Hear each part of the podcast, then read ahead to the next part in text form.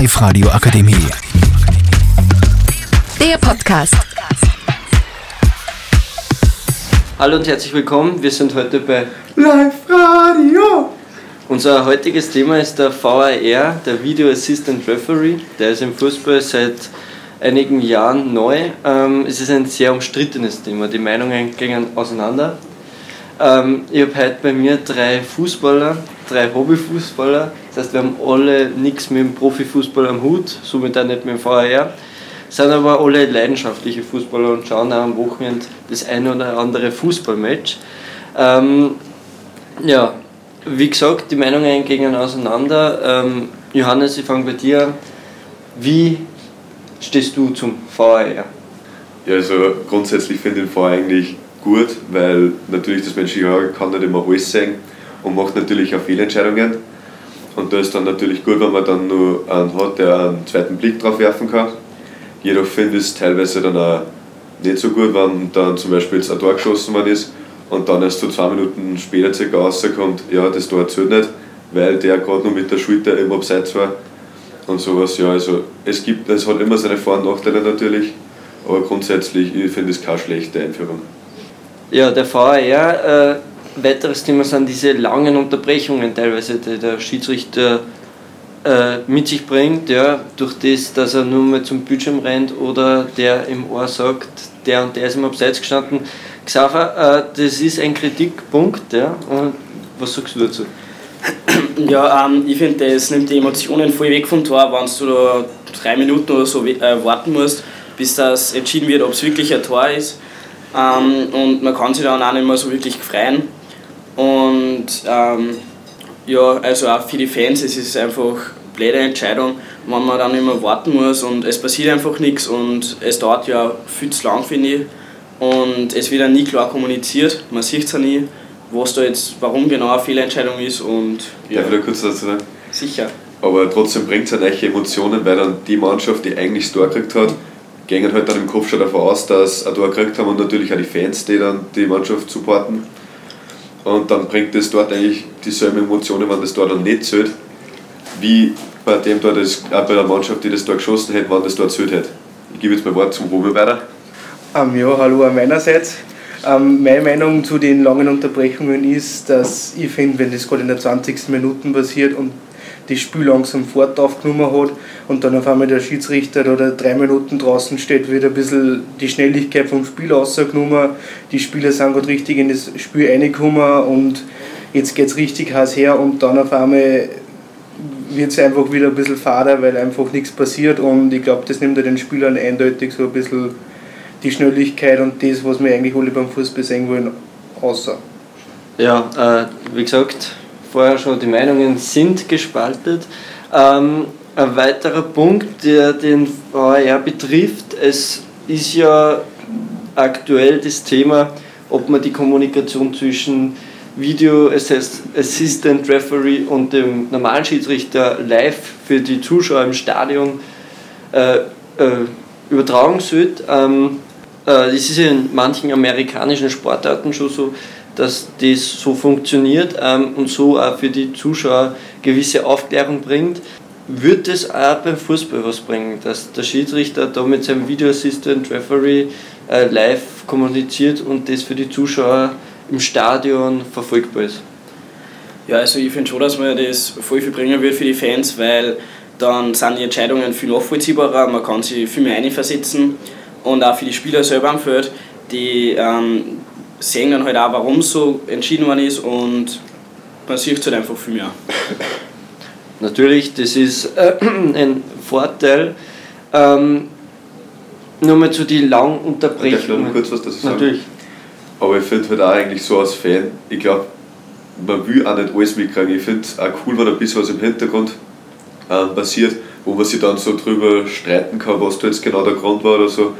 Und alles braucht mitkriegen. Natürlich ist es viel transparenter, aber ich weiß nicht, mir taugt es dann auch, wenn ich dann nach dem Spiel mit meinen Freunden reden kann, warum war das jetzt eigentlich so und dass ich nicht alles mitkriege, was der vorher entscheiden kann.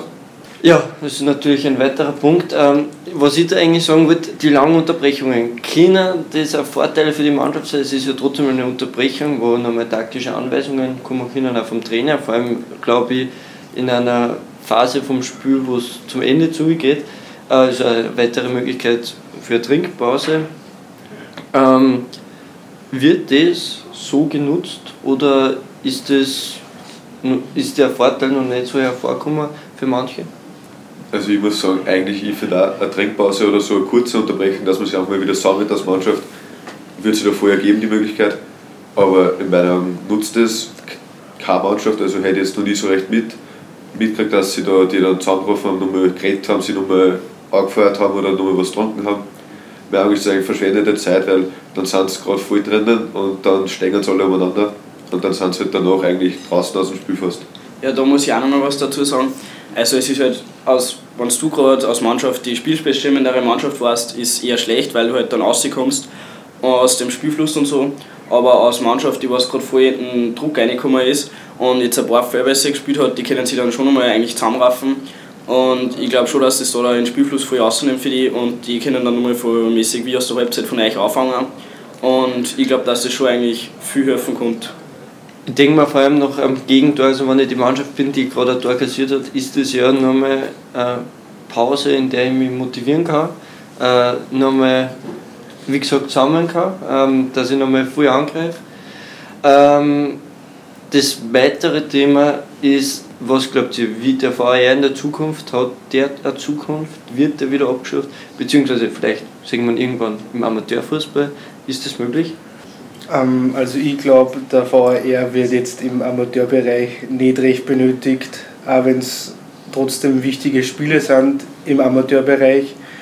Es geht ja noch nicht um so viel Geld wie jetzt, wenn man jetzt Champions League spielt oder sowas. Und naja, so richtige Fehlentscheidungen können halt dann im, im Champions League Bereich auf Weltklasse schon viel ausmachen und auch um sehr viel Geld dann entscheiden und da ist halt dann natürlich auch dass sich Mannschaften benachteiligt fühlen oder einfach ja, ungerecht behandelt fühlen. Und dies ist in der heutigen Zeit ja allgemein umstrittenes Thema mit ähm, Vielfältigkeit und so und da muss man besonders aufpassen, finde ich. Ja, wenn ich mir jetzt denke, ich bin Hobbyfußballer und meiner Meinung ist das technisch gar nicht umsetzbar, weil meistens hast du einen richtigen Schiri und dann hast du zwei Assistenten und dass dann denkst, du hast jetzt da einen Bildschirm draußen, eine Kamera und dann hast du nur einen Schiri, der das alles kontrolliert ist in meinen Augen nicht umsetzbar, auch nicht leistbar für die meisten Vereine wahrscheinlich. Und das sehe ich im Profifußball eine große Zukunft, aber im Hobbyfußball nicht. Ja, da stimme ich da genau zu, weil bei uns in der Bezirksliga ist es immer so, dass die nicht mehr Dreiergespann aufkriegen. Also da ist ein Schiedsrichter und dann müssen der Spieler von, der Heimmannschaft und von der Auswärtsmannschaft selber einen Linienrichter stellen. Also von dem her, wie sollte das dann ausgehen, dass sie dann zwei neue nur Schiedsrichter, die was dann neues Video überwachen. Wie soll sich das ausgehen? Also das glaube ich eigentlich nicht, dass das im Amateurfußball irgendeine Zukunft hat. Ja, da kommen wir eigentlich gleich zum nächsten Punkt, der sehr kritisch ist, vor allem im österreichischen Amateurfußball, ist das Schiedsrichterwesen. Also es gibt immer weniger Schiedsrichter. Ähm, wie du angesprochen hast, Xaver, ein Dreiergespann ist meistens nicht mehr möglich in den unteren Ligen. Nur äh, sage ich mal, Oberösterreich-Liga, Landesliga gibt es dann wieder so ein Dreiergespann.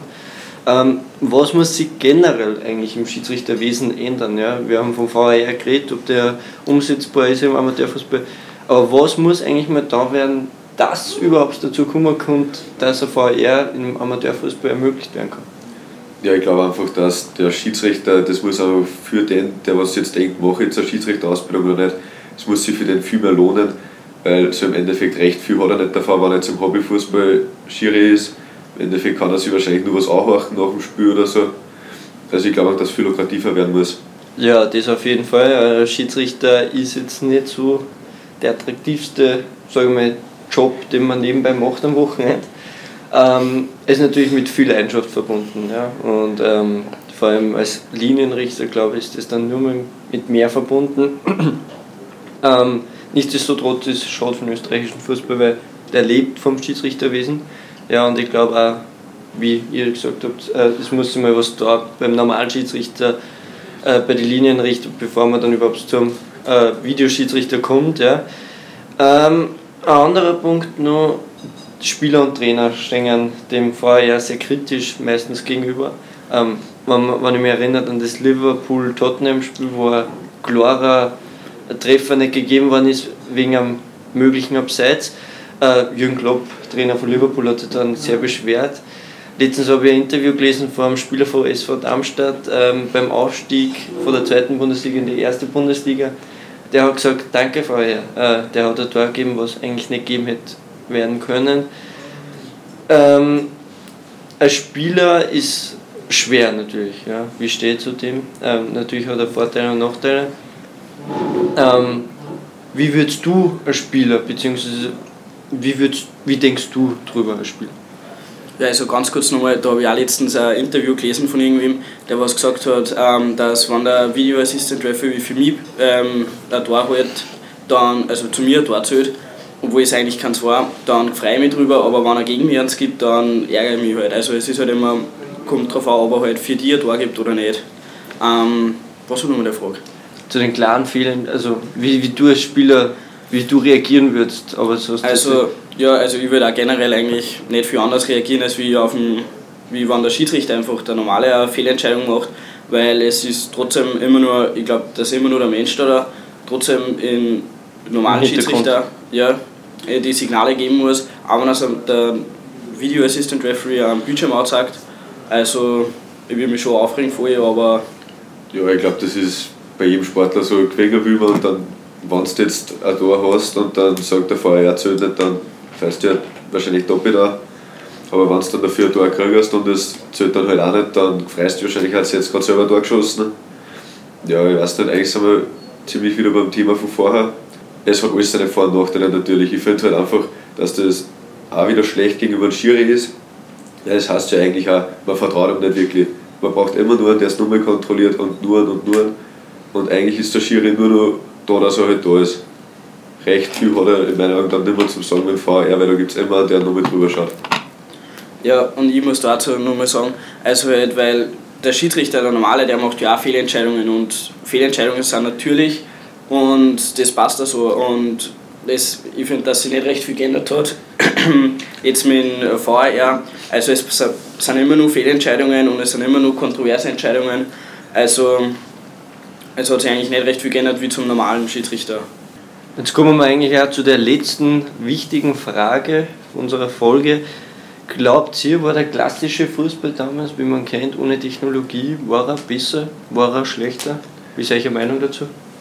Hm, also ich muss auch sagen, da, da gehen wahrscheinlich die Meinungen auseinander. Ich selber finde das mit der Technologie heutzutage schon sehr cool.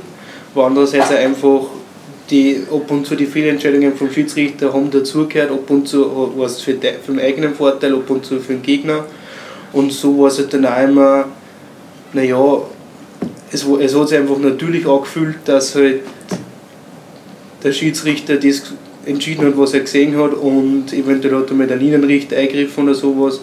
Aber es hat sich halt einfach alles so natürlich angefühlt und halt einfach auch, war besser zum Ausschauen, finde ich teilweise. Und Kann es vielleicht sein, dass durch diese ganzen neuen Regelungen und Technologien der, äh, der Fußball zu kompliziert ist?